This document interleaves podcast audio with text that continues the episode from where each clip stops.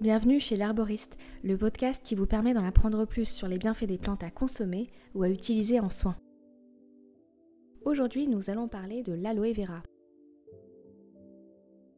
L'aloe vera est une espèce d'aloès originaire d'Afrique orientale et de Méditerranée et aujourd'hui répandue en Asie du Sud-Est. Le gel qui en est extrait est la partie la plus importante de cette plante.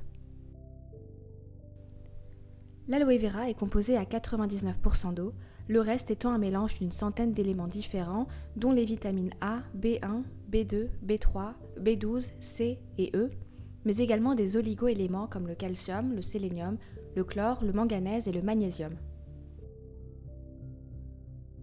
Le gel d'aloe vera contient de l'acémanane, qui est un polysaccharide ayant pour fonction d'améliorer l'oxygénation des cellules et donc une meilleure circulation sanguine. Les bienfaits de l'aloe vera.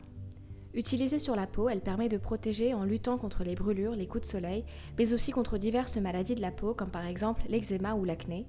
Elle accélère la cicatrisation de la peau. Si on choisit de la consommer, l'aloe vera est un bon moyen de soigner les problèmes digestifs comme la constipation. Les contre-indications à l'utilisation et à la consommation d'aloe vera. Il est déconseillé de s'exposer au soleil après avoir appliqué du gel d'aloe vera sur la peau parce que cette plante est phytosensibilisante. L'aloïne présente dans la partie externe de la plante peut être toxique si elle est utilisée en usage externe en trop grande quantité. Néanmoins, les cas d'intoxication sont très rares car les produits vendus dans le commerce ne contiennent pas d'aloïne.